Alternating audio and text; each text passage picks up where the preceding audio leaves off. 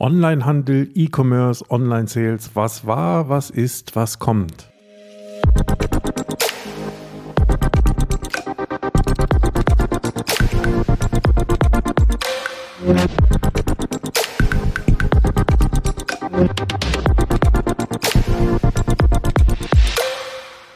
Ja, herzlich willkommen zum nächsten Livestream. Mein Name ist Derek Finke.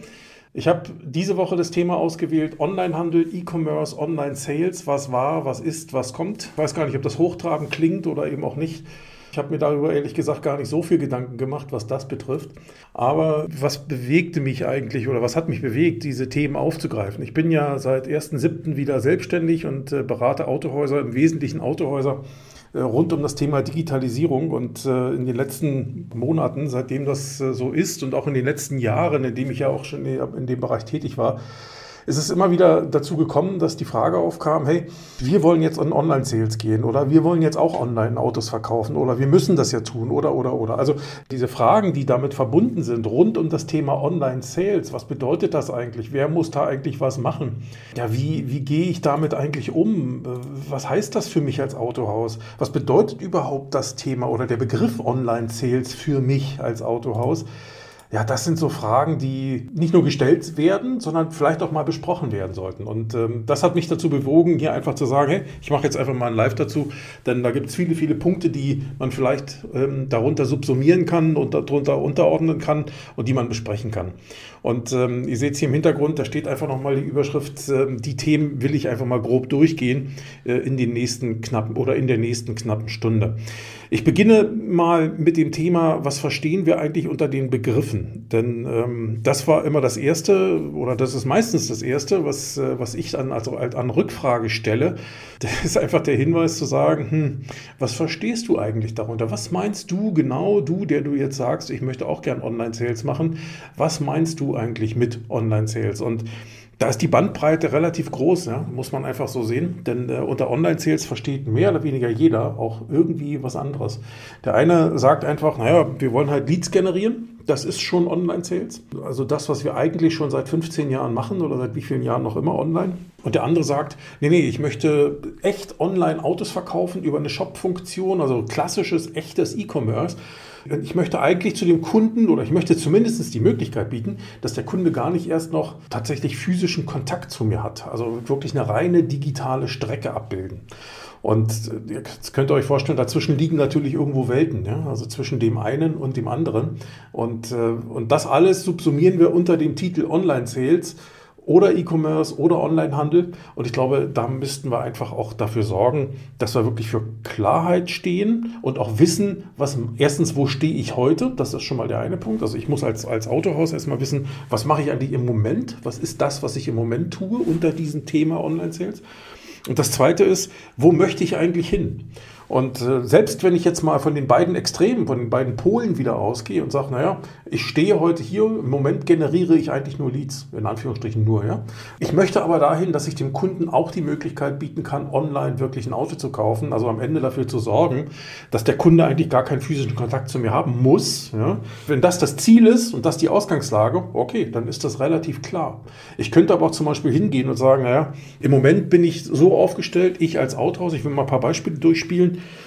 im Moment qualifiziere ich noch nicht mal wirklich Leads. Ich generiere Leads, ja, zum Beispiel über meine Webseite, über meinen Automarkt oder meine Autobörse, die ich auf meiner Webseite habe, mein Fahrzeugmarkt oder auch über die großen Börsen oder auch über andere Portale oder über Landingpages, Anzeigen, was auch immer. Ja, da gibt es ja alles Mögliche.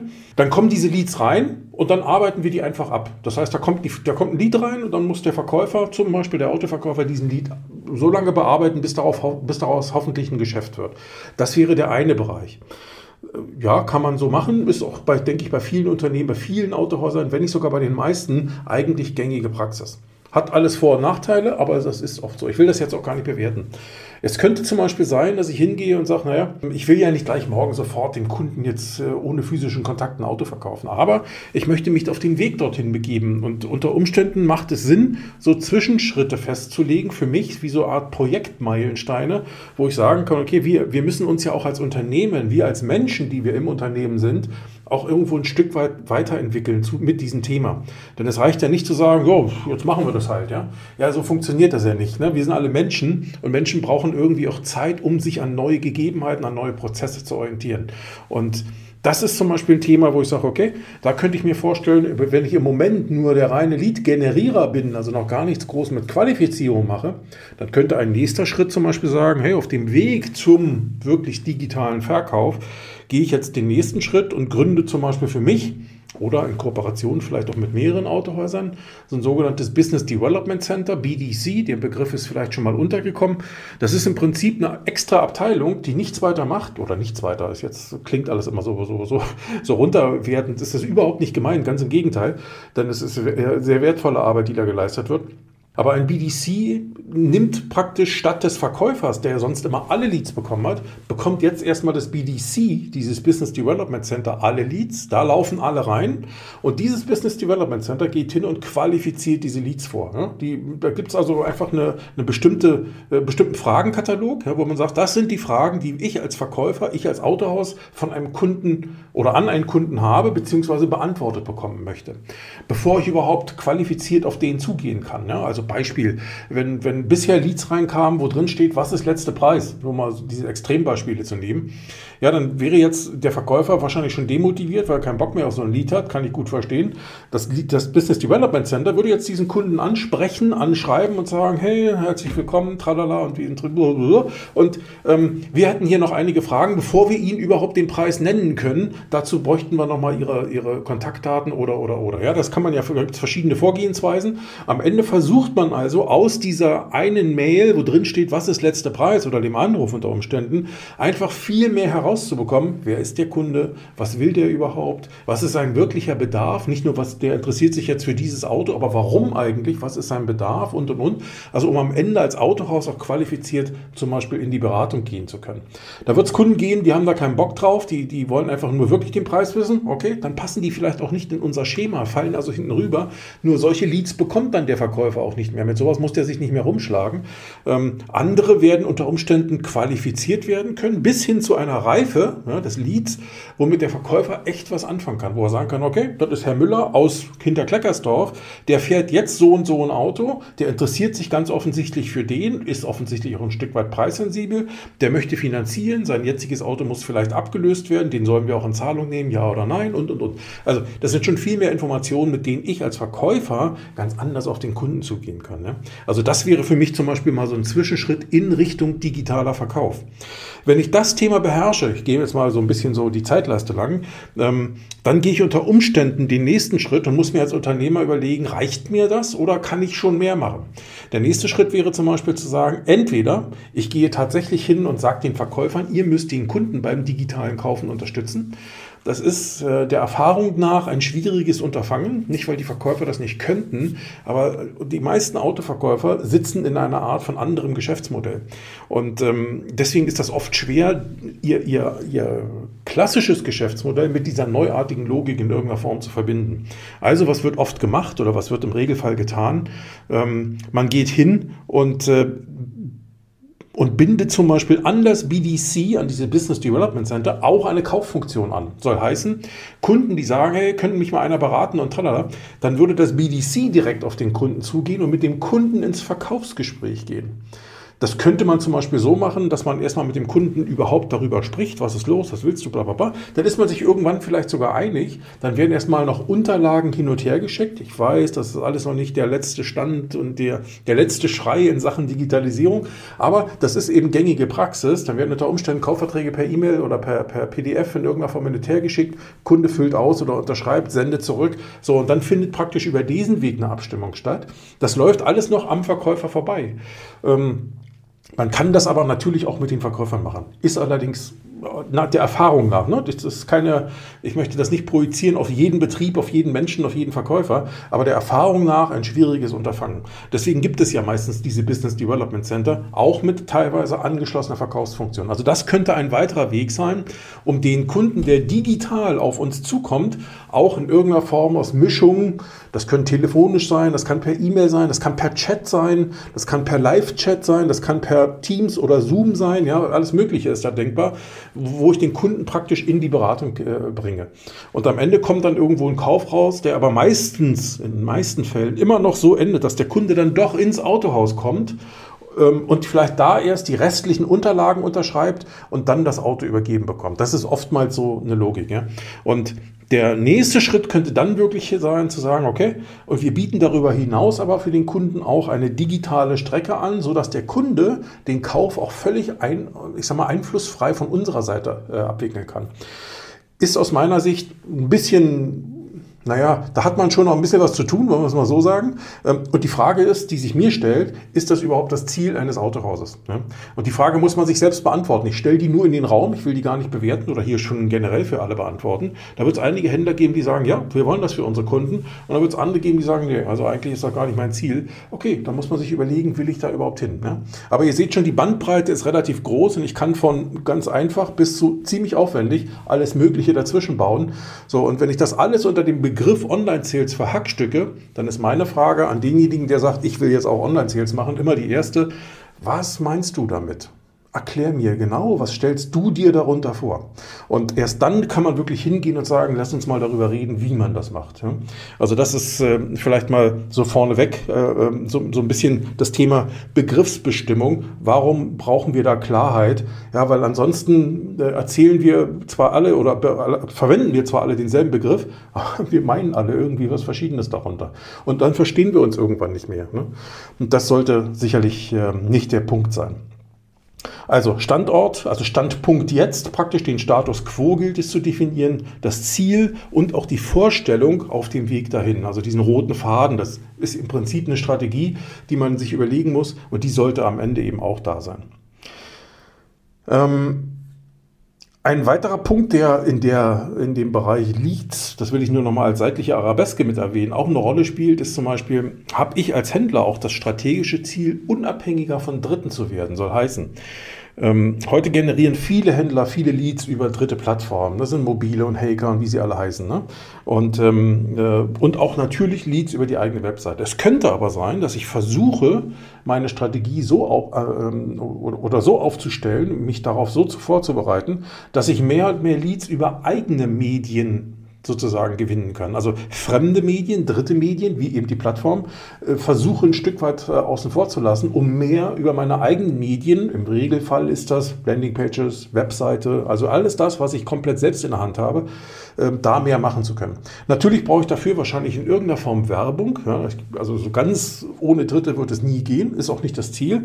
Mal früher haben wir auch Werbung gemacht, da war es halt die Zeitung, heute ist es dann irgendwo ein Online-Kanal oder mehrere. Da gibt es eben zwischen eben auch viel zwischen Google Ads und Facebook Ads äh, bis hin zu irgendwelcher Bannerwerbung, wobei das setze ich mal in Anführungsstrichen, bis hin zu Performance Marketing ist ja alles möglich heutzutage. Also die Bandbreite ist auch da vielfältig, aber auch das sollte man sich eben gut überlegen, weil das gehört für mich mit in eine solche Strategie, dass man sich überlegt, ähm, will ich weiter die, die, in, in, die Abhängigkeit oder bleiben, in der Abhängigkeit bleiben oder will ich ein Stück weit versuchen, da rauszukommen? Es gibt sicherlich Mittel und Wege, auch wenn das nicht immer einfach ist, aber es gibt Mittel und Wege. Ja? Also das nochmal als, ähm, als äh, seitliche Arabeske zu dem Thema. Ähm, komme ich mal zu dem Punkt, wo steht eigentlich der Markt in Sachen Online-Sales oder Online-Verkauf? Ja? Wo ist der Markt in dieser Richtung unterwegs? Und ähm, ja, äh, ich sag's mal so, beherrscht, auch medial wird in diesem Bereich der Markt sicherlich durch die großen Disruptoren. Das sind im Regelfall Plattformen und Portale, oftmals Startups, die einfach diese Lücke für sich erkennen, da reinstoßen und sich dann überlegen, wie kann ich jetzt für den Kunden hier diese Leistung einbringen. Also Beispiel, Auto 1 mit Auto Hero, ja, gutes Beispiel. Ging ja erst zum Jahresanfang im ersten Quartal durch die Presse, als die auch online ging. Die haben viel Geld dafür eingesammelt, um ihren Bereich Auto Hero weiter auszubauen. Letztes Jahr wurden nach deren eigenen Angaben um die 10.000 Autos über diesen Weg vermarktet. Dieses Jahr wollten sie 38.000 machen. Ich weiß nicht, ob die Zahlen tatsächlich so klappen oder nicht klappen. Gibt ja so ein bisschen Versorgungsprobleme mit Fahrzeugen derzeit. Aber sei es drum, da ist offensichtlich auch der, der, der, der Weg vorgezeichnet eben in die Steigerung. Und äh, Auto 1 und Auto Hero sind ja nicht die einzigen, die das anbieten. Also inzwischen gibt es ja mit, äh, mit Kazoo und Cluno, also britische, ähm, äh, ich nenne sie mal Eindringlinge in den deutschen Markt, ja, das ist jetzt freundlich gemeint, ähm, die, die eben auch versuchen, ihr Konzept, Kazoo macht sowas in, in, in UK eben schon, eben sicherlich hier nach Deutschland zu bringen. Cluno ist da sicherlich ein Brückenkopf. Ähm, und das Thema Auto-Abo rundet die Sache auf jeden Fall ab, zumal es ja im Regelfall voll, voll digital abgewickelt wird. Ähm, dann haben wir die Constellation Group, ähm, da hängt äh, Zinsch oder Zinsch oder Kinsch oder Zinsch ja, dahinter. CarNext hängt dahinter. Dazu gehört übrigens auch BCA, wobei das ein anderes Thema hier ist. Äh, das heißt, wir haben einige ich sag mal, wieder, wieder Drittanbieter, die von außen in den Markt kommen und für sich erkennen, oh, da lässt sich was machen. Die investieren unheimlich viel Geld in diesen Bereich. Nicht nur Geld Richtung äh, Marketing und Werbung, sondern auch in die Prozesse, in die Plattformen, die Logistik, die dahinter steht. Und wollen versuchen natürlich viele dieser Prozesse in eigener Hand zu haben, damit man diesen Prozess wirklich auch selbst steuern kann. Das ist gut verständlich. Ich kann das auch gut nachvollziehen. Und ähm, es springen inzwischen natürlich auch schon einige klassische Plattformen auf. Ich sag mal, Hacker macht sowas, mobile.de will ja hin, Autoscout hat gerade mit, ich glaube, Smythe, Smythe glaube ich heißt es, ähm, auch so eine Funktion eingeführt. Ob das alles gut und falsch ist, auch da, wie gesagt, ich will das nicht bewerten. Ich will euch nur aufzeigen, es gibt da in dieser Richtung enorme Bewegung. Ähm, und äh, nicht zuletzt haben wir ja noch Sixt und Autohaus 24, die das auch schon eine Weile machen und die da auch voll digitaler werden. Ja? Also da ist viel in Bewegung in dieser Richtung. Ähm, ich bin jedoch der Meinung, dass der Großteil der Kunden, die dorthin gehen, sowieso Kunden sind, die fürs Autohaus irgendwo verloren waren. Äh, ich glaube, das sind meistens Early Adopter, Nerds, ähm, digitale, digital sehr affine Kunden, die sowieso nicht im Autohaus bedient werden wollten und die das Autohaus an sich, ob jetzt digital oder analog, so oder so nicht auf dem Schirm haben. Also insofern, ich glaube, im Moment jedenfalls noch, ne? also die sind ja auch alle noch nicht im Massenmarkt angekommen, sondern die sind ja alle noch in diesen Bereichen tätig, wo ich glaube, äh, das sind Kunden, ähm, die das Autohaus, wie gesagt, als Verkaufsform, ja, diese Mischung aus digital und analog, die ja bei uns vorherrscht, mehr oder weniger, sowieso nicht auf, auf dem Schirm haben. Also insofern ähm, muss man sich auch vor diesem Hintergrund, ist, ich kann das nicht belegen mit Zahlen, aber ich, ich, ich würde das so annehmen. Ähm, und vor diesem Hintergrund würde ich eben auch wieder hingehen und sagen, okay, ähm, wenn der Markt jetzt da sich dreht oder so viele Plattformen auf diesen digitalen Zug aufspringen, muss ich da jetzt auch hin ich würde mal sagen, jein. Ja? Denn ich glaube, einen Teil der Kunden kriegst du so oder so nicht. Da kannst du die tollsten Angebote auf deiner Seite haben. Die kommen nicht zu dir ins Autohaus, ob digital oder analog. Und ein Teil der Kunden, da wäre ich mir nicht so sicher, ne, dass, das, dass das nicht möglich wäre. Aber die Kunden, die wir klassischerweise im Autohaus bedienen, die können wir natürlich auch digital bedienen, das geht schon. Ne? Also nicht so, dass, nicht so, dass die da alle nicht digital kaufen würden. Da ist durchaus Potenzial, das, davon bin ich überzeugt. Aber ich glaube, da können wir uns gut überlegen, wie gehen wir mit denen um, weil da ist mehr Bandbreite. Ne? Also da haben wir mehr Möglichkeiten, in irgendeiner Form durchzusteuern. Ja, OEMs, wenn wir uns ansehen, welche Hersteller sind aktiv, Tesla, klar, die machen das seit Anfang an. Wobei auch da ist es oft so, dass die durch ihre Stores, die sie in den Städten haben, inzwischen haben sie auch sowas wie Autohäuser, wobei ich glaube, das sind keine Auslieferungen, das sind ja mehr oder weniger nur Auslieferungs- und Reparaturstützpunkte. Als solche werden sie jedenfalls benutzt. Ähm, ich glaube, dass Tesla in dieser Richtung äh, sich auch weiterentwickelt. Ähm, und äh, oftmals Kunden in diesen Innenstadtstores äh, sich beraten lassen, also durchaus noch analog dabei sind, um dann online zu kaufen. Ja? Also der Vertrauensaufbau, der klar, der findet zu großen Teilen über die Marke statt, findet aber auch statt über diese Stores und dann wird online abgeschlossen. Also ist durchaus auch ein Teil analoges Modell, kann man nicht als voll digital bezeichnen, würde ich jedenfalls sagen. Ähm, insofern ist da auch schon Bewegung drin. Ja, Volkswagen, Audi, Mercedes-Benz sind alle schon auf diesem Trichter. Ähm, sicherlich noch nicht auf dem Level wie, manch, wie, wie manches äh, freie Portal, ist aber, glaube ich, auch nicht deren Ziel, weil dahinter steckt auch ein etwas anderes äh, Geschäftsmodell. Grundsätzlich ist aber auch so, ich glaube, hier die, die OEMs die Hersteller, die werden auch digitale Kunden abgreifen, denen eben sehr viel Vertrauen in die Marke wichtig ist. Ja?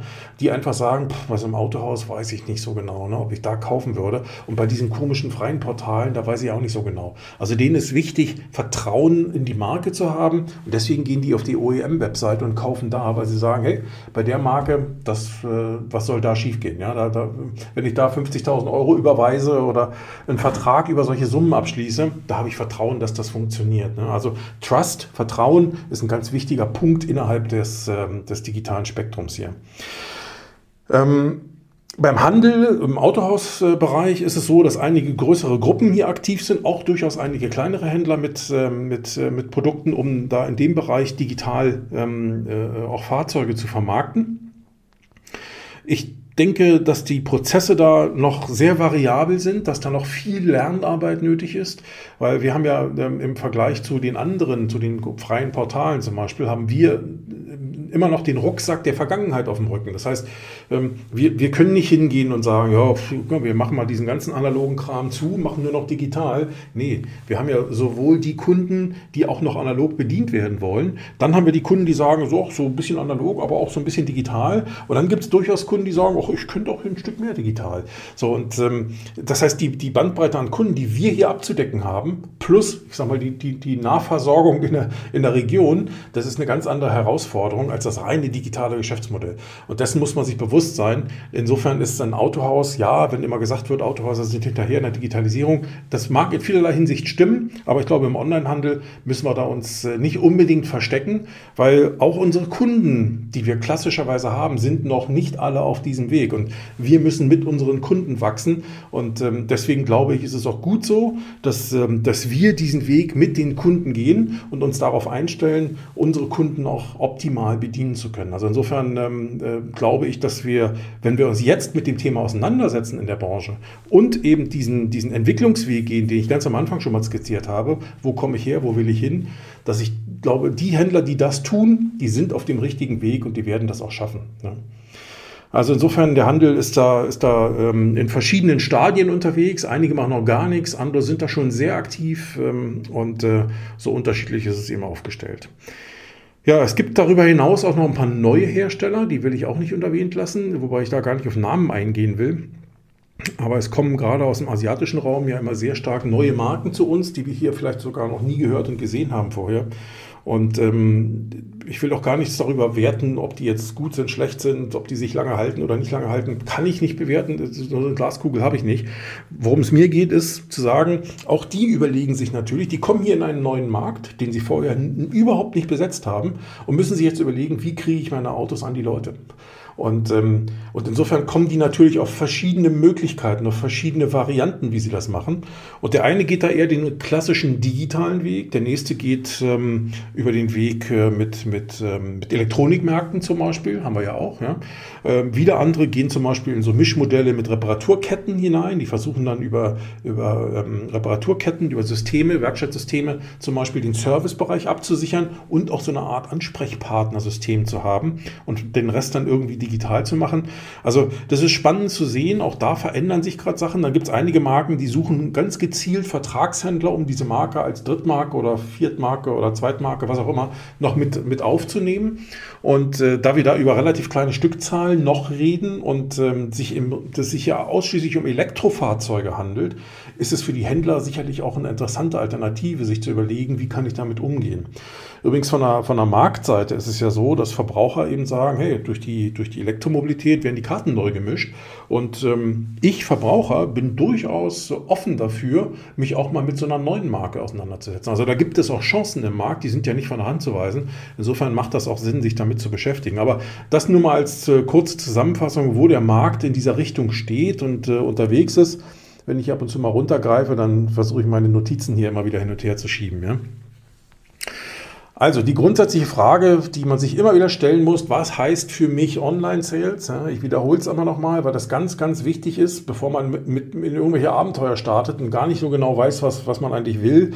Was heißt für mich Online-Sales? Das sollte man für sich definieren.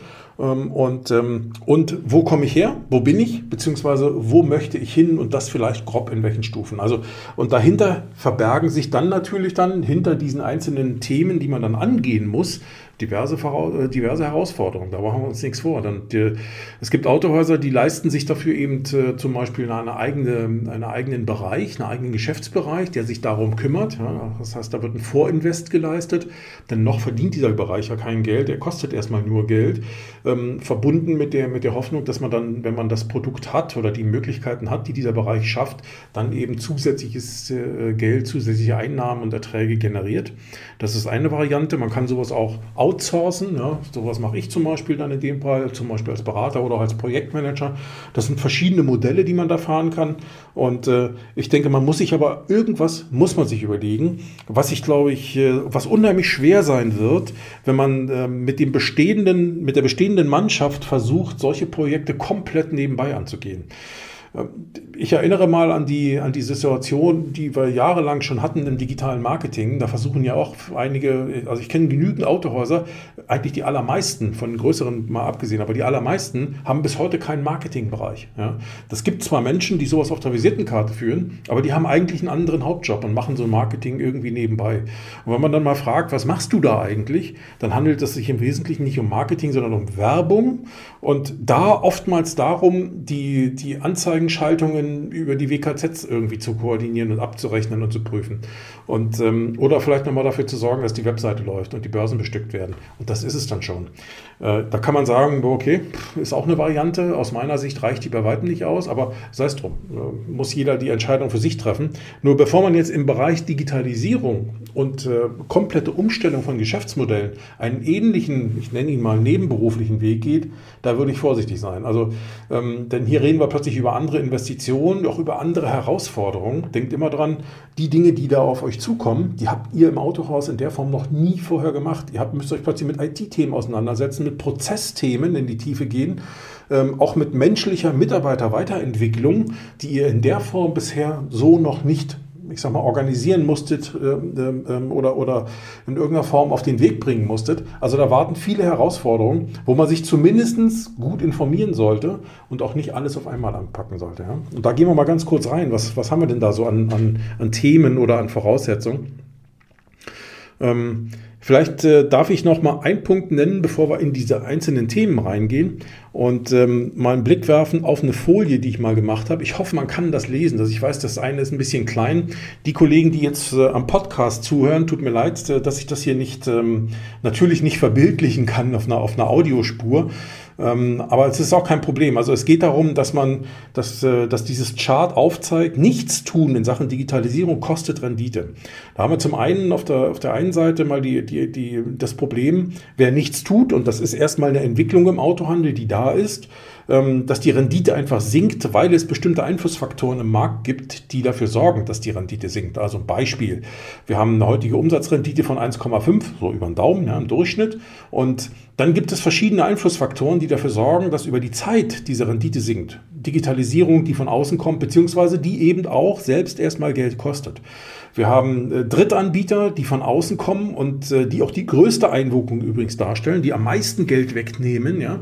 Ähm, dann haben wir äh, den Direktvertrieb, der erstmal Geld kosten wird. Wir haben Connectivity-Themen, ja, also die, die, das sind ja alles Investitionen, die da zu tätigen sind, ja, auch für Autohäuser. Wir haben Mobilitätskonzepte, die, die in irgendeiner Form kommen, Geld wegnehmen fürs Autohaus. Ähm, auf der einen Seite, wenn man selbst machen will, aber auch Geld kosten. Ähm, wir müssen das Thema Flottengeschäft professionalisieren und, und, und.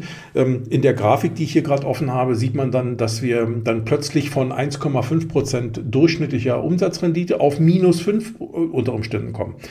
Das klingt jetzt erstmal ganz dramatisch. Aber äh, es gibt eben auch die Möglichkeit, dagegen zu arbeiten. Und ähm, die positive Rechnung, ja, wenn man sich die mal aufmacht, dann sagt man, okay, äh, wir, wir, wenn wir nichts tun, landen wir irgendwo bei minus 5, minus 5,4 Prozent sind hier aufgemalt. Ähm, das nennt sich dann übrigens die Post-Disruptionsumsatzrendite, also das, was nach der Disruption übrig bleibt an Verlust, kann man ja bald nur sagen. So, aber wenn ich jetzt hingehe und sage, okay, ähm, natürlich muss ich noch ein Stück weit investieren. Ähm, das kostet mich nochmal Geld ja, auf der einen Seite. Das wird hier zum Beispiel, in, das ist übrigens die Quelle für das Ganze ist hier von Roland Berger von der Unternehmensberatung. Ähm, deswegen habe ich das hier über den Weg einfach mal mit aufgelistet. Ähm, ich habe also nochmal Investitionen, die kosten mich nochmal ca. zweieinhalb äh, Prozent Rendite. Aber danach, wenn die dann wirken, dann komme ich durch Einsparungen, zum Beispiel, weil ich mit anderen Händlern zusammenarbeite. Ähm, da kann ich bis zu vier Prozent rausholen ja, an Kosteneinsparungen, an, an Rendite am Ende. Das ist schon mal ein erheblicher Wert. Dann habe ich aber unter Umständen auch die Möglichkeit, durch meine Investitionen ähm, bessere Analysen zu machen. Ich kann Daten besser auswerten, ich kann Preise besser managen und kann über diesen Weg auch wiederkehrende Erlöse erwirtschaften. Das gibt mir einen Boost. Äh, dann habe ich äh, mehr und mehr Digitalisierung in Prozessen von Vertrieb und Service. Das gibt mir einen Boost. Ja? Und ähm, ja, und, äh, und am Ende komme ich dann natürlich auch über die Zusammenarbeit mit Drittanbietern durch Outsourcing äh, plötzlich auf eine neue Umsatzrendite, die irgendwo im positiven Bereich liegt. Die liegt hier noch mit einem Fragezeichen. Ja, die ist hier nicht mit, ähm, die ist hier nicht damit verbunden, dass man die schon irgendwo sehen kann. Aber ähm, die, die, die Thematik sieht so aus, dass, äh, dass wir über diesen Weg aber eben wieder einen Hebel haben, über den wir in den positiven Bereich kommen können. Also das ist schon ein spannendes Thema, mit dem man hier äh, arbeiten kann. Ähm, und ähm, ja, da kann ich nur jedem ans Herz legen, sich mit dieser Thematik auseinanderzusetzen. Wer Interesse an dem Chart hat oder an diesen Themen, der kann mich gerne ansprechen, entweder auf LinkedIn, auf YouTube in den Kommentaren oder auch gerne meine, mir eine E-Mail schreiben oder mich anrufen. Äh, können wir gerne drüber sprechen, ist überhaupt kein Problem. Okay, dann gehe ich mal zurück wieder zu der anderen Ansicht. Dann bin dann wieder ich im Bild. Hi, ich bin zurück. Ich war nicht weg, ich war nur hinter dem Bild. Ähm, ja, das jetzt nochmal als, äh, wenn man so will, als Ausgangslage. Ja? Und wenn wir jetzt mal gucken, welche veränderten Rahmenbedingungen kommen denn auf den Autohandel in Gänze zu? Was, was passiert da eigentlich? Ne? Wo, wo drückt es da? Wo hängt es da? Ähm, dann äh, würde ich sagen, wir haben zum einen das Thema Kunde. Fangen wir mal mit den Kunden an, weil die sind ja eigentlich die wichtigsten, aus meiner Sicht jedenfalls, die wichtigsten in dem ganzen, in der ganzen Gemengelage. Die, die, die Denk- und ähm, Einkaufsart und Weise von Kunden hat sich ja entscheidend verändert. Ja? Ähm, ich sag mal, dieses Schlagwort jetzt, hier und sofort das beschreibt eigentlich fast alles. Ich kann eben nicht mehr hingehen und sagen, ja, da kommt eine E-Mail, machst du morgen. Nee, muss ich jetzt tun. Ja. Das kann ich machen, also E-Mails priorisieren, gerade im Verkauf, wir reden ja von Verkauf, ähm, da funktioniert das nicht, weil der nächste äh, Anbieter ist nur einen Klick entfernt und dann ist der Kunde weg. Und wie oft haben wir die Situation, dass Kunden, die erst sechs, acht, neun, zehn, zwölf Stunden später angerufen werden, dass die dann sagen, puh, ich weiß gar nicht mehr, wer waren Sie und wo rufen Sie an, für welches Auto war das? Ich habe noch zehn oder 15 andere angefragt ist ja keine Seltenheit. So, und, ähm, und da zählt einfach der Faktor Zeit ganz entscheidend. Und das muss ich in irgendeiner Form natürlich im Autohaus niederschlagen. Und ich muss da in irgendeiner Form Strukturen schaffen, die dafür sorgen, dass ich eben der Erste bin, der da reagiert ja, und nicht der Letzte. Ähm, erwarten, Kunden erwarten darüber hinaus natürlich die totale Kulanz. Ja? Also wenn irgendwas ist, dann muss ich als Autohaus auch äh, unheimlich kulant sein, womit sich die Branche nach wie vor sehr schwer tut, was ich auch verstehen kann, weil wir reden ja nicht über Kleinigkeiten, sondern meistens richtig über viel Geld. Und dazu kommt, dass die Kulanz ja in irgendeiner Form wieder mit den Herstellern abgewickelt werden muss, die dann eben auch teilweise ein schwerfälliges Garantie- oder Kulanzprozedere haben. Und ähm, ja, aber nichtsdestotrotz, Kunden sind verwöhnt, die kennen das auch aus anderen Bereichen so und erwarten das natürlich dann hier ganz genauso. Ja? Also da haben, wir, da haben wir schon ziemlich große Herausforderungen in dieser Richtung. Ähm, ganz kurz, äh, Stefan Gantner, danke für deinen Kommentar hier. Nichts tun kostet Rendite, eingängiges Chart, ja, finde ich auch. Also ich habe das äh, auch als sehr, sehr positiv empfunden, dieses Chart. Ähm, dann gehen wir weiter. Günstigster Preis soll es natürlich überall sein. Ja? Äh, machen wir uns nicht viel vor. Viel äh, online, viel passiert über den Preis. Das ist einfach so. Die Branche tickt auch so. Wir als Autobranche, wir sind ja sehr stark preisgetrieben, angebotsgetrieben, aktionsgetrieben. Ja? Ähm, es geht ja weniger darum, dem Kunden zu sagen, was wir für Helden sind, sondern was wir für heldenhafte, günstige Preise haben. Das ist ja eigentlich eher die Thematik. Und ähm, ja, und ich sag mal, diese Mischung aus jetzt, hier und sofort, mega Kulanz, aber günstigster Preis und einfachste Abwicklung. Das sind ja Themen, die alle ineinander spielen das ist schon fast die Quadratur des Kreises und ähm, das hinzubekommen ist ein spannendes Unterfangen. Ne? Also muss man, muss man sich auch überlegen, wie man das äh, machen kann. Ähm, sicherlich gibt es dafür Lösungen. Ob die immer toll sind und ob die immer unserer Erwartungshaltung entsprechen, sei mal dahingestellt. Ähm, aber wir müssen in irgendeiner Form Lösungen finden und zumindest uns Gedanken darüber machen. Die Patentlösung wird es nicht geben. Ähm, nicht nur, weil Kunden verschiedene Ansprüche haben oder ich sag mal, die Kunden mehr oder weniger ja überall gleich sind, was, was das Denken betrifft betrifft, aber auch weil jedes Autohaus anders aufgestellt ist und dementsprechend anders reagieren muss. Ne? Also Kunden setzen heute neue Rahmenbedingungen und auf, da muss ich einfach mitgehen. Ich kann mir das schlichtweg auf die Dauer nicht mehr leisten. Ne? Ja, bei den Herstellern sieht es ganz genauso aus. Ähm, es gibt neue Vertriebsmodelle, kennen wir alle, Agenturmodell, Direktvertrieb, ja, ist alles angedacht.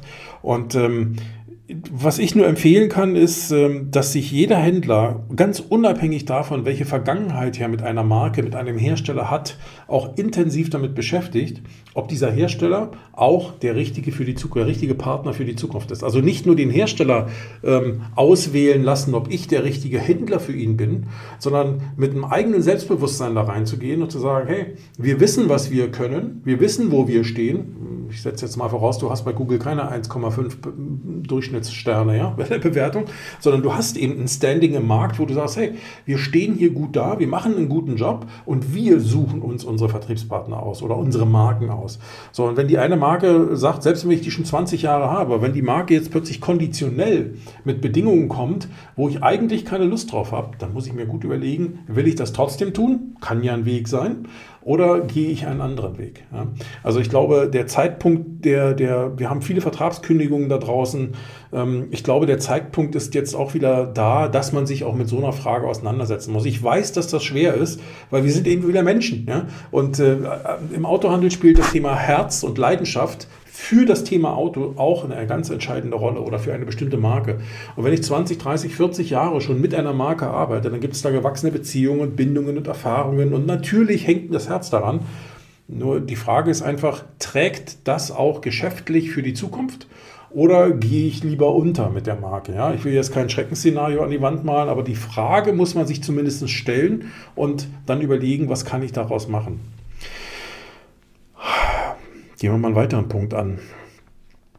Geschäftsmodelle im Allgemeinen, E-Mobilität verändert die Welt. Ich meine, das ist jetzt nichts Neues, aber äh, die E-Mobilität, ich habe es schon erwähnt, öffnet zum einen die Tore für neue Marken, das ist schon mal ganz entscheidend. Zum anderen ähm, kann, kann, kann ich als Händler, als, als, äh, als Partner vor Ort praktisch, der, der ja die Beziehung zum Kunden auch hat, kann ich mir eben doch überlegen, ähm, gibt es für mich in diesem Bereich zum Beispiel neue Verdienstmöglichkeiten, neue Einkommensquellen.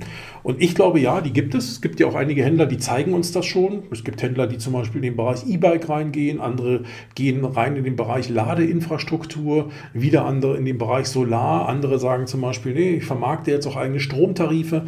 So, das mag sich erstmal alles weit weg anhören und komisch und oh, hat nichts mit dem Auto zu tun. Ja, ist so, aber die Wertschöpfungskette im Bereich der E-Mobilität hat sich oder wird sich total verändern. Das ist jetzt noch nicht so direkt spürbar oder ich sage mal ein schleichender Prozess. Aber je mehr E-Autos auf der Straße sind, desto stärker wird das spürbar. Und ich glaube, da muss ich mir als Händler Gedanken machen, wie kann ich Kunden auch mit solchen Leistungen unter Umständen happy machen? Und was kann ich als lokaler Held, als Marke vor Ort dafür eigentlich leisten, als Händlermarke? Ne? Also auch das sind Gedanken, die ich mir machen muss. Ja, Auto selbst. Ähm, klar, äh, sich überlegen, welche, welche angrenzenden Dienstleistungen rund um das Thema Automobilität kann ich vielleicht noch anbieten? Welche würden zu mir passen? Welche sind auch die, die Kunden vielleicht gerne haben wollen? Und welche sind unter Umständen Dinge, die in meinem Markt, in meiner Region, die ich zu betreuen habe, eben auch in irgendeiner Form eine Rolle spielen? Ich nenne mal ein Beispiel. Ähm, ich wohne selbst auf dem Dorf. Wir haben hier 700 Einwohner in dem Dorf. Äh, also nicht allzu groß. Und wenn ich mir überlege, vor fast allen Häusern stehen hier zwei oder drei Autos, zwei meistens eigentlich. Und ähm, die spannende Frage ist, wie viele von diesen Autos braucht man denn wirklich? Oder gibt es nicht Möglichkeiten, Menschen, die, ich meine, wir sind in der Klimathematik, ob wir das schön finden oder nicht, ja, aber es ist so, ähm, unter Umständen hier gemeinsam zum Beispiel mit den Gemeinden Modelle zu entwickeln, wo man sagt, hey, wir Autohaus, ähm, wir bauen gemeinsam vielleicht in so einer Art äh, ähm, äh, Sharing-Modell, also Sharing-Modell ist ja sowieso das eine, was ich meine, aber in so einer Art ähm, Gemeinschaftsmodell bauen wir hier Ladestationen auf, beziehungsweise so einen Stützpunkt, wo eben Sharing-Autos stehen. Wir betreiben diesen ganzen Kram und das Investment teilen wir uns vielleicht. Ja? Also vielleicht gibt es solche Möglichkeiten. Das ist jetzt nur eine Idee. Ja? Das heißt nicht, das ist jetzt das, was jetzt für alle Autohäuser gilt. Ganz im Gegenteil. Ähm, wenn ich mitten in Berlin bin, wird das wahrscheinlich schwierig. Aber äh, gerade auf dem Land kann ich mir vorstellen, dass sowas hier für den einen oder die andere durchaus eine Rolle spielt. Muss nicht so sein, könnte aber so sein. Ja? Ähm, also insofern auch rund ums Thema Auto muss ich mir was überlegen. Oder ähm, ich bin vor einiger Zeit gewesen beim, beim Digital Automotive Award äh, des Kfz-Betriebs.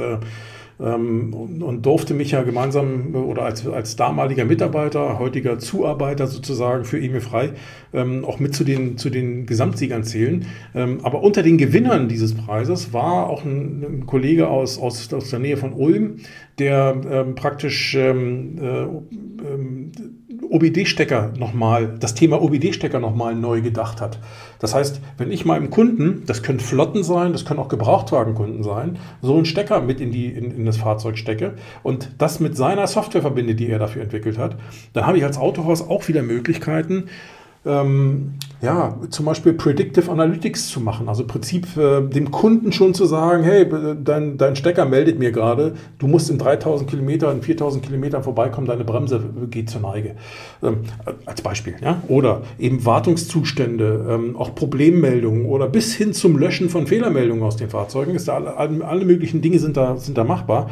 Und das finde ich ist ein sehr spannendes Feld, wo ich als Autohaus eben auch, wenn ich das in einer bestimmten Menge mache oder hinbekomme, ähm, wo ich als Autohaus eben auch neue Dienstleistungs-, neue Servicemodelle entwickeln kann. Finde ich total spannend. Ähm, ich hoffe, der Dennis ist hier dabei oder, oder guckt vielleicht äh, später nochmal dazu.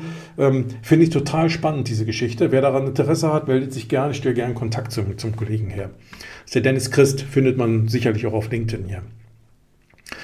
Äh, also das eben auch rund ums Thema Auto. Flottengeschäft prüfen und gegebenenfalls weiterentwickeln, könnte ich mir eben auch in dem Zusammenhang vorstellen, dass man zum Beispiel für Flotten eben über diesen Weg auch, auch äh, zusätzliche Leistungen entwickelt. Ähm, aber auch aus dem E-Geschäft, aus dem E-Mobility-Geschäft heraus. Da geht es um Beratung, da geht es aber auch um Wartung, um Instandhaltung, äh, da geht es um Entlastung der Kunden mit Tätigkeiten, die wir vielleicht sowieso übernehmen können. Also das sind so Tätigkeiten, die mir dazu eingefallen sind. Ja, und ich glaube auch, dass sich die Produkte im Allgemeinen ähm, ein Stück weiterentwickeln. Insbesondere durch die E-Mobilität wird die Konfiguration von Fahrzeugen, glaube ich, immer einfacher.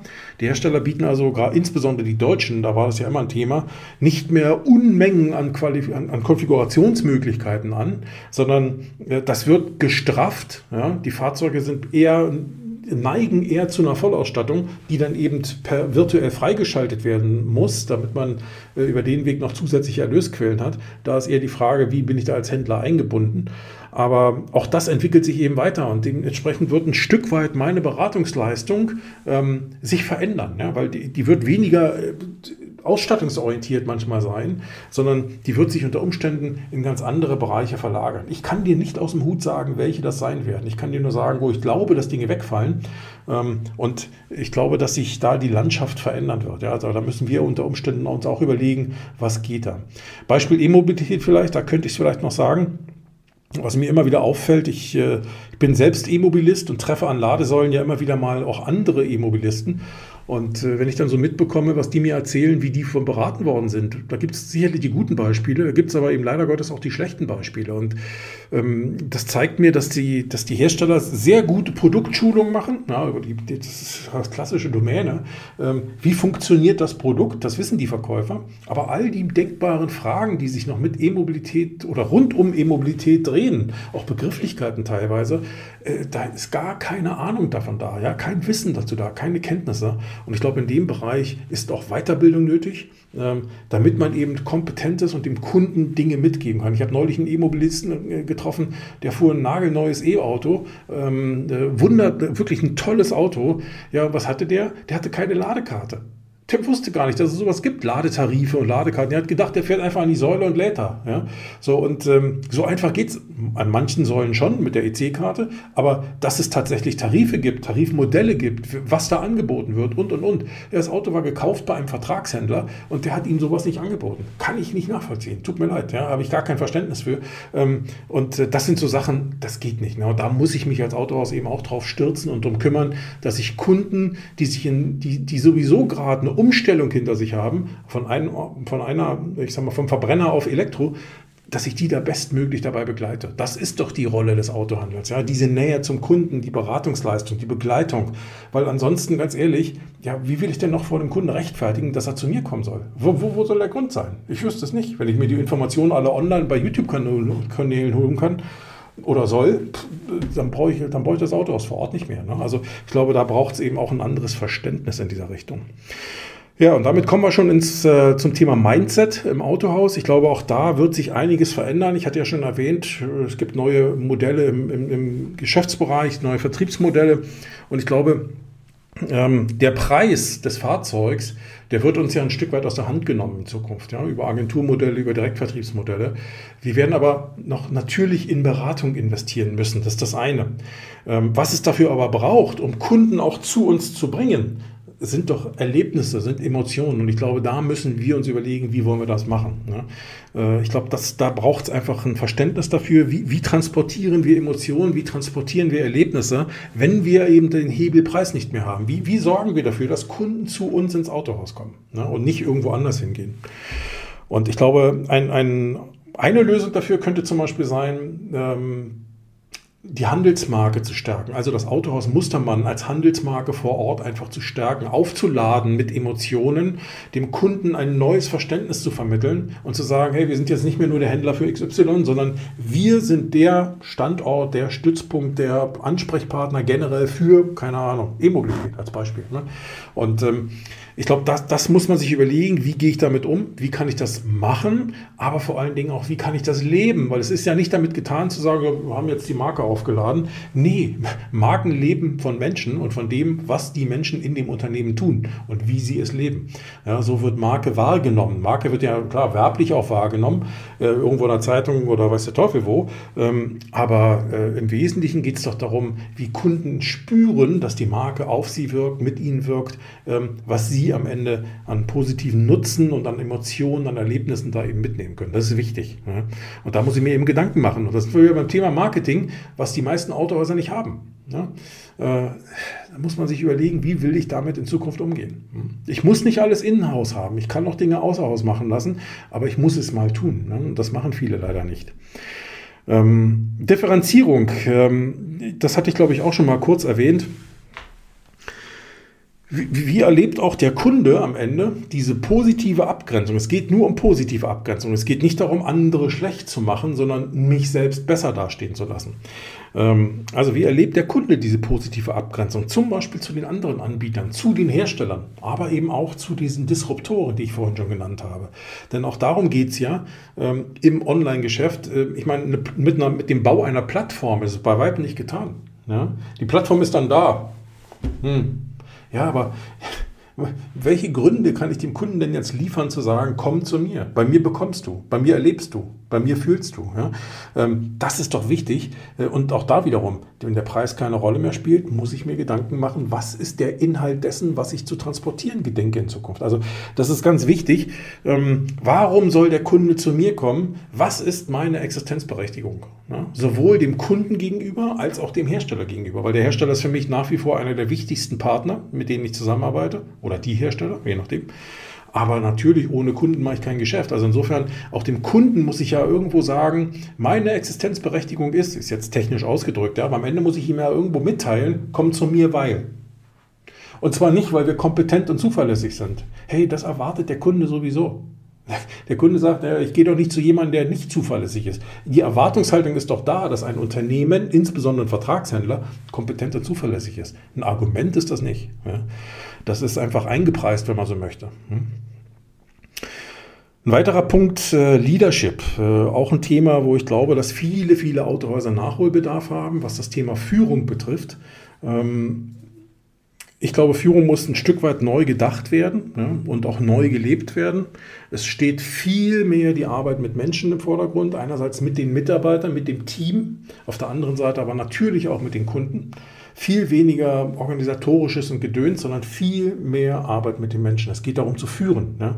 Und ähm, äh, was ich oft erlebe in Autohäusern, ist doch sehr stark operativ getrieben. Da wird viel zu wenig Zeit mit den eigenen Mitarbeitern, mit den eigenen Kunden verbracht und viel zu sehr in irgendwelchen administrativen Dingen, Tätigkeiten ähm, oder unproduktiven Meetings und und und. Also ich glaube, da muss noch einiges anders werden, damit man da auch näher an den Kunden kommt, näher an die Mitarbeiter kommt, die ja dann näher am Kunden Kunden sein sollen.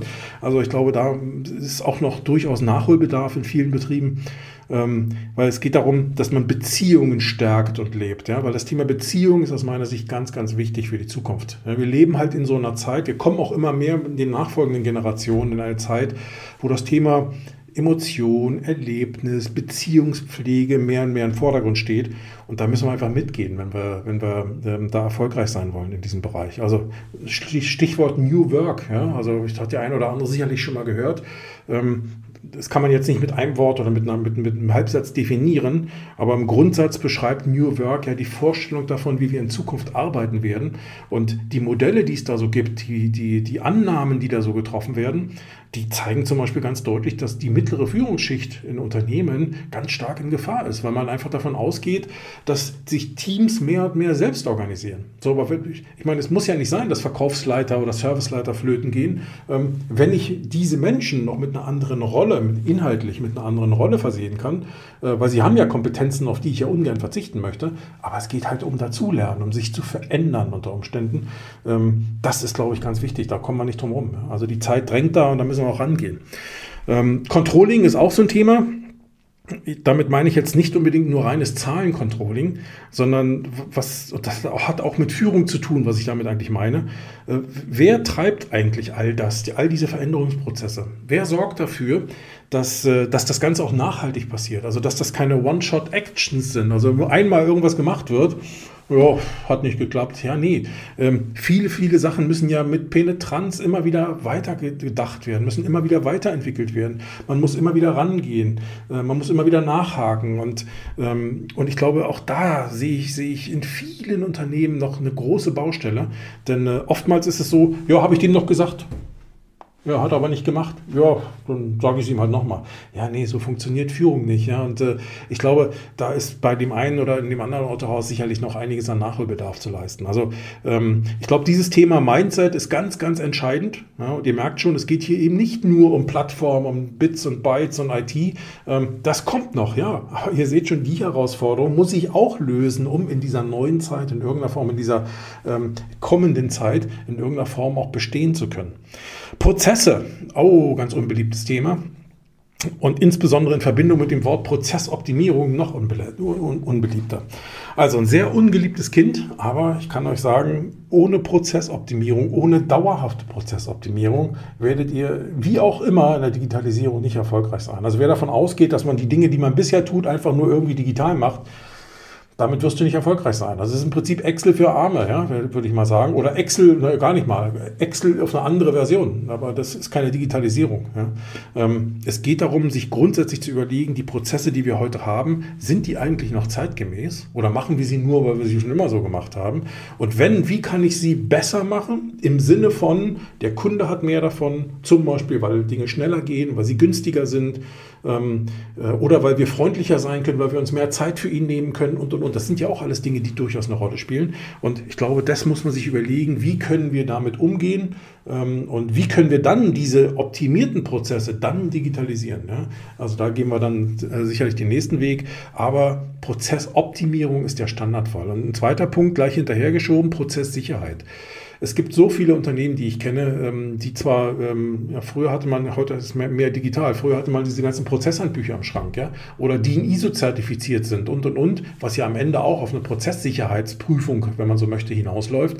Nur wenn die DIN ISO wieder aus dem Haus ist, dann wird der ganze Kram in den Schrank geräumt und jeder macht auch irgendwie, was er will. Also Prozesssicherheit ist auch ein ganz wichtiges Thema und das sind ganz sicher Themen, die auf jeden Fall Führungsthemen sind. Ja?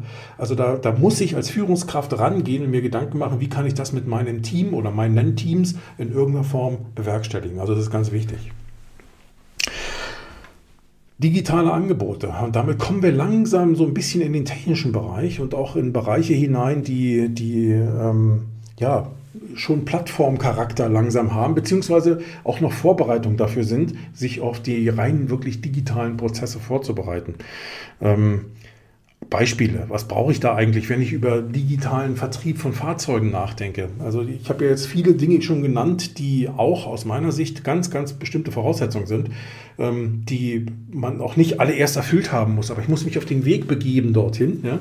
Und ähm, ich komme aber natürlich irgendwann an den Punkt, wo es heißt, okay, wenn ich was umsetzen will, dann muss ich natürlich in irgendeiner Form unter Umständen auch mit anderen zusammenarbeiten. Beispiel, Zulassung. Ja? Also wenn, wenn ich auch Kunden habe, online zum Beispiel, die ihr Fahrzeug nach von, von, von Hamburg nach Berlin geliefert haben wollen. Ja? Dann brauche ich zum einen jemanden, der das Auto in Berlin zulässt. Am besten muss ich das aber digital organisieren, weil es macht ja keinen Sinn, das dann per Telefon zu machen, wenn der Kunde es auf meiner Plattform buchen soll. Ne? Also brauche ich auch einen digitalen Prozess dafür und eine Logik, die das abbildet. Also das wäre ein Thema zum Beispiel. Wer macht das wie, ne? dass ich das irgendwo integrieren kann. Logistik, genau das Gleiche. Wie kommt das Auto dorthin, wenn der Kunde es nicht bei mir abholt? Ja? Ähm, das ist aber nur der eine Bereich, Logistik, weil das ist, wenn man so will, die Art und Weise der Verbringung. Nur wenn das Auto dann an den Kunden vor Ort in Berlin übergeben wird, vielleicht sogar noch von einem Dritten, der nicht bei mir angestellt ist, wie stelle ich sicher, dass die Qualität der Übergabe passt? Ich habe ja eben schon das Thema Handelsmarke gehabt und Emotionen und Erlebnisse. Wie stelle ich sicher, dass da keiner aussteigt, der dann sich gleich eine Kippe in den Mund steckt und sagt, oh, ja, ja, Nee, ne? das funktioniert nicht. Also auch das muss natürlich in irgendeiner Form geleistet werden. Und da muss man sich auch überlegen, wie machen wir das. Ja, Beratung ähm, hatte ich vorhin auch schon erwähnt. Virtuelle Beratung beim Kauf zum Beispiel. Was kann ich da machen? Wie muss ich mich da aufstellen? Welche Tools brauche ich dafür? Aber was heißt das auch für meine Mitarbeiter und für mich? Wie, wie müssen wir uns da aufstellen, damit umgehen? Brauchen wir dafür noch irgendwelche Skills, Kenntnisse, Fähigkeiten, die wir vielleicht heute nicht haben? Äh, oder reicht es aus, einfach nur die Tools zu bedienen? Kann ja auch sein. Aber das sind Fragen, die müssen wir uns eben auch stellen. Und ähm, ein weiterer Punkt zum Beispiel wäre für mich gerade im Bereich der Beratung auch Social Media. Äh, wenn ich äh, die Social Media Accounts der allermeisten Autohäuser mir ansehe, inklusive YouTube so vorhanden, dann sind das oft nur Produkt bezogene Themen, die da stattfinden. Hey, wir haben ein geiles Angebot. Hey, noch 90 Euro günstiger oder jetzt nur für 99 Euro im Monat.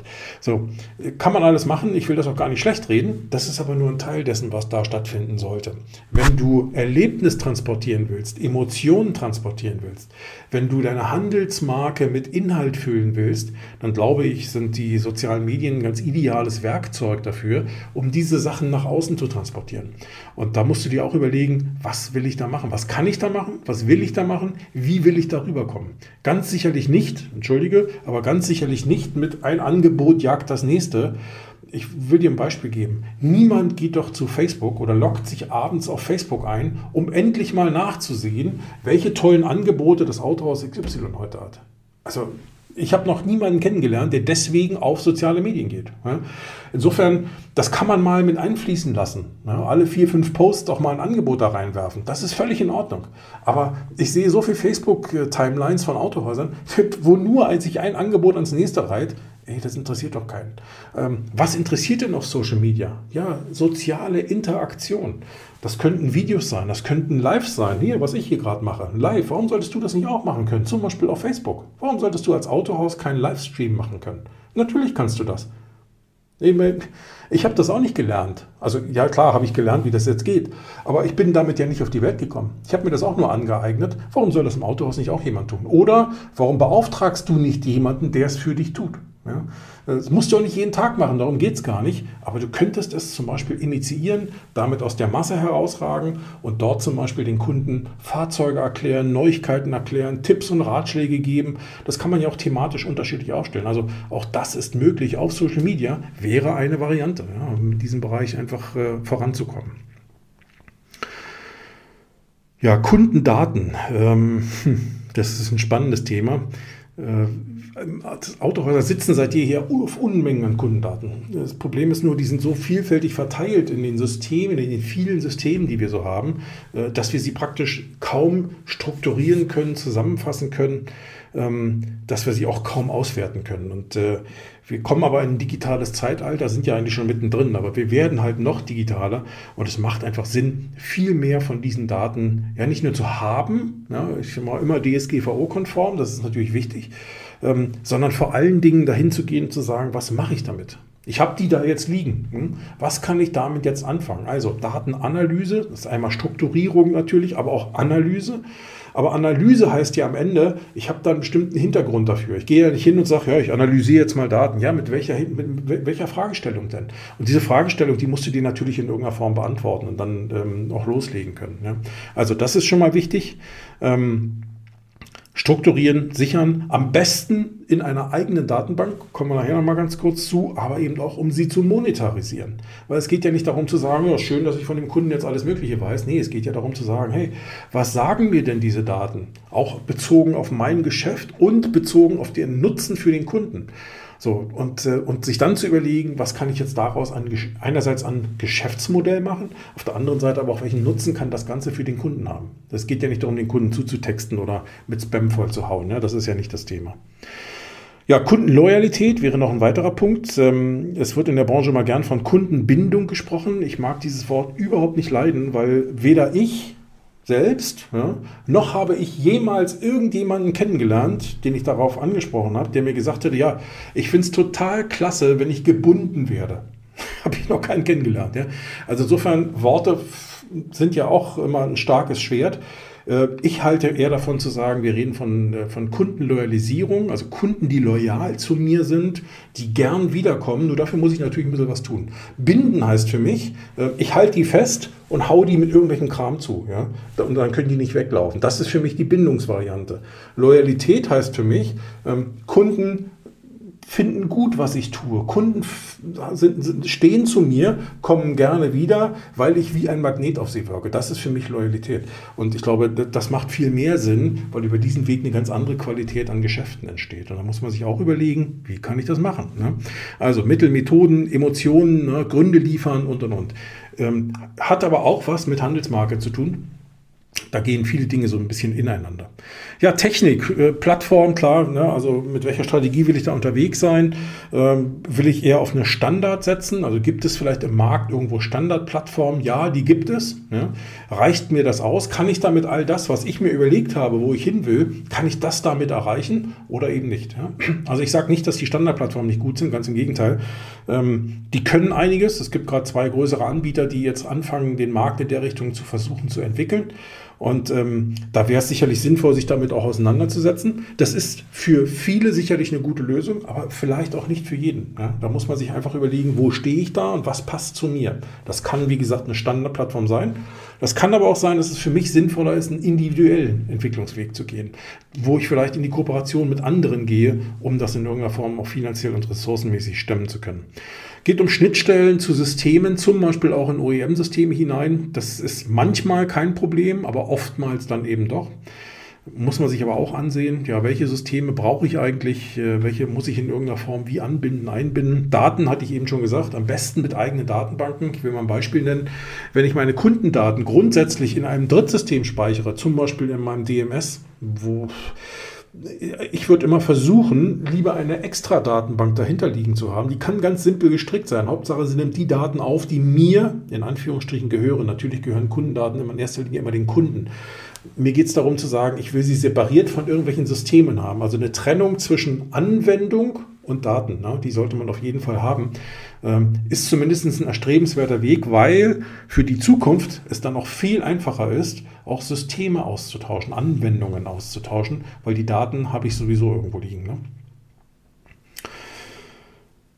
Kooperation hatte ich auch schon jetzt mehrfach angesprochen. Ich hatte dazu auch schon mal einen Livestream. Äh, ich glaube, der letzte war das, äh, der, der dazu mal rausgegangen ist ja, ich glaube, viele Investitionen sind so umfangreich, das werde ich allein vielleicht nicht stemmen können. Da macht es durchaus Sinn zu sagen, hey, ähm, ich tue mich da mit anderen Händlern zusammen, äh, die einen ähnlichen Bedarf haben, die eine ähnliche Strategie haben und versuche dann über den Weg gemeinsam mit denen Kosten zu teilen, aber auch Erträge zu teilen, ja, wenn man so möchte, aus diesen, aus diesen Themen. Das geht auch nicht darum, dass man da gleich miteinander verheiratet sein muss oder Unternehmen miteinander verschmelzen muss. Das ist gar nicht notwendig. Man kann sowas auch anders klären. Ähm, hört euch dazu gerne den anderen Livestream an, den ich äh, schon mal gemacht habe. Auf YouTube übrigens äh, gibt es in meinem Kanal, Derek Finke, äh, für die, die es nicht wissen, ähm, auch äh, so, ein, so, ein, so, eine Playlist, die heißt Auto, Autokontext Livestreams. Da, da lege ich immer alle Livestreams ab, die ich so gemacht habe. Da kann man die sich immer wieder ansehen. Auf LinkedIn sind die eine Zeit lang auch immer noch verfügbar, aber verschwinden dann irgendwo aus der Timeline und dann sieht man sie nicht mehr. Ne? Gut, dann vielleicht noch mal ein Wort zum Thema Daten. Ähm, ich weiß, ich bin schon ein Stück über die Zeit. Äh, zum einen CRM. Das muss nicht für jeden Händler der richtige Weg sein, aber wenn ich eins habe, dann sollte ich es auch nutzen und dann geht es um Kundendaten, Quantität, aber vor allen Dingen auch um die Qualität. Es geht nicht darum, sinnlosen Kram da einzutragen. Ähm, es muss einfach zu benutzen sein. Das ist die größte Herausforderung im, CRM-Bereich. Ähm, aber das, das ist eben wichtig. Also CRM macht aus meiner Sicht viel, viel Sinn, weil ich äh, Vertrieb und Marketing eng miteinander verzahnen kann. DSGVO, ich hatte es vorhin schon angesprochen, auf jeden Fall an all diesen ganzen neuralgischen Punkten peinlich darauf achten, dass das funktioniert. Einerseits, weil es dieses Gesetz nun mal gibt oder diese Verordnung, das ist das eine. Ähm, zum anderen aber auch, weil ich glaube, dass Menschen, Kunden, die wir ja erreichen wollen, auch sensibler sind und werden mit diesem Thema. Ich weiß, dass wir da immer eine Diskrepanz haben. Alle sind auf Facebook und kümmern sich nicht drum. Aber wenn ich was von ihnen will, dann, dann, dann, ähm, dann sagen sie, boah, DSGVO-Verstoß oder so. Aber das ist nun mal da. Ja? Also ich glaube, wir müssen damit umgehen, dass wir diese komische Welt haben. Ähm, wir müssen das respektieren und wir müssen peinlich darauf achten, dass wir da auf einem sauberen Weg sind. Ähm, einerseits aus Respekt den Kunden gegenüber, aber eben auch, weil wir die Verordnung natürlich in irgendeiner Form ja einhalten müssen. Ja, Datenfahrzeuge. Altes Problem. Ja. Ähm, schaut euch teilweise die Datenqualität in den Börsen an. Das ist schon viel besser geworden als noch vor drei, vier, fünf Jahren, aber oftmals eben immer noch ausbaufähig. Da geht es um Beschreibungstexte, um Überschriftentexte, um die Daten, die vorhanden sind von den Fahrzeugen. Da geht es aber auch um Bilder. Ja? Wie, wie sehen die Bilder aus? Schwarze Kofferräume, wo keiner sehen kann, wie groß die sind und und und, also schlecht ausgeleuchtet oftmals. Ja? Solche Dinge. Ähm, das ist ein ganz wichtiger Punkt. Also es geht um Qualität auch hier, aber natürlich auch um Quantität wenn ich die Möglichkeit habe, Fahrzeuge ausführlich zu bebildern, weil es vielleicht Exoten sind, dann sollte ich es tun. Ne? Exoten äh, werden dann gerne angesehen, aber bei Standardware ist das sicherlich wieder ein bisschen einfacher. Aber auch die Gedanken muss man sich machen. Finanzierung, äh, Finanzierungsrechner, eine Antragsstrecke, ja, das sind auch so Themen.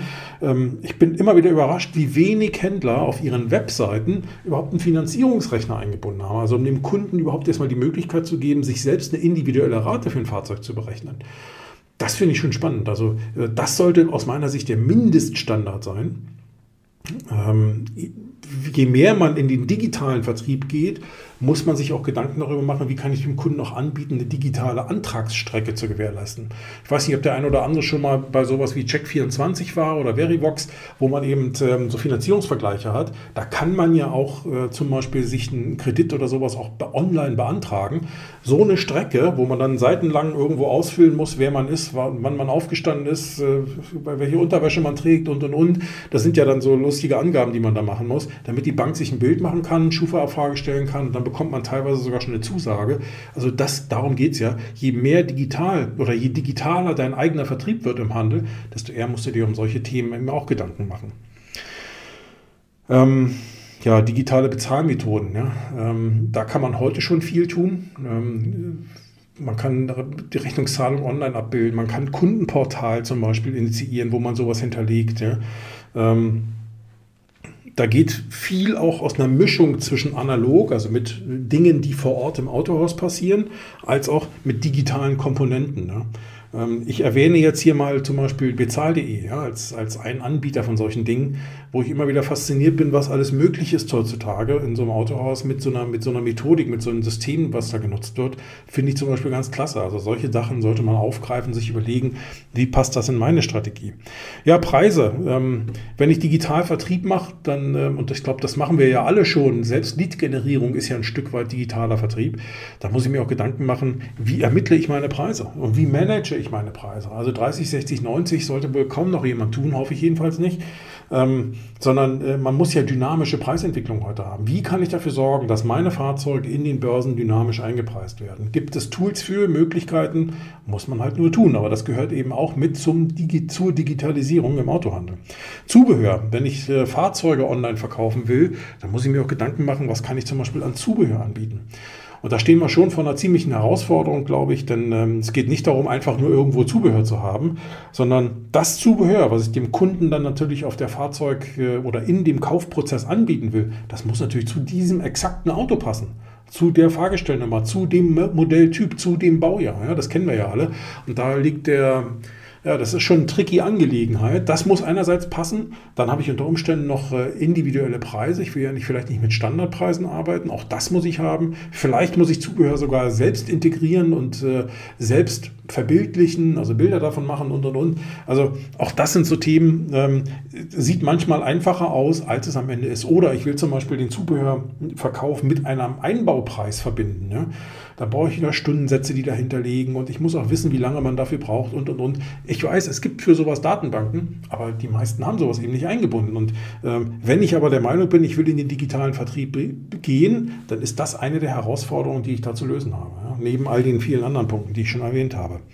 Ja, und Analyse, ähm, das, was ich vorhin schon sagte, Datenanalyse ich glaube, da braucht es viele, viele neue Kompetenzen in so Unternehmen, ähm, die, die dafür sorgen, dass man eben auch digitale Daten, das können reine Shop-Daten sein, Website-Daten sein, das können aber auch Daten sein, die sich im Kaufprozess ereignen und und und, dass ich die tracke, dass ich die auswerte, dass ich daraus lese, was kann ich, muss ich besser machen, ähm, dass ich dann dabei eben auch hingehe und ab, also so eine AB-Analysen mache oder eben Dinge mal verändere, um zu gucken, wie wirken sie sich aus.